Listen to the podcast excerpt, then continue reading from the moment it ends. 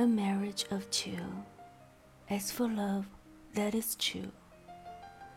A marriage of two is always something new. A marriage of two happens sometimes out of the blue. A marriage of two is worth it when it's due.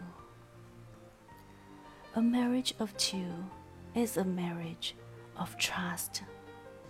Many can find themselves lost. It can be an expensive cost.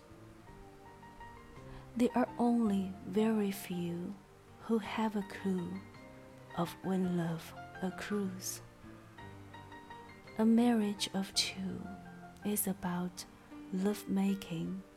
It is not about money raking. A marriage of two can be bad.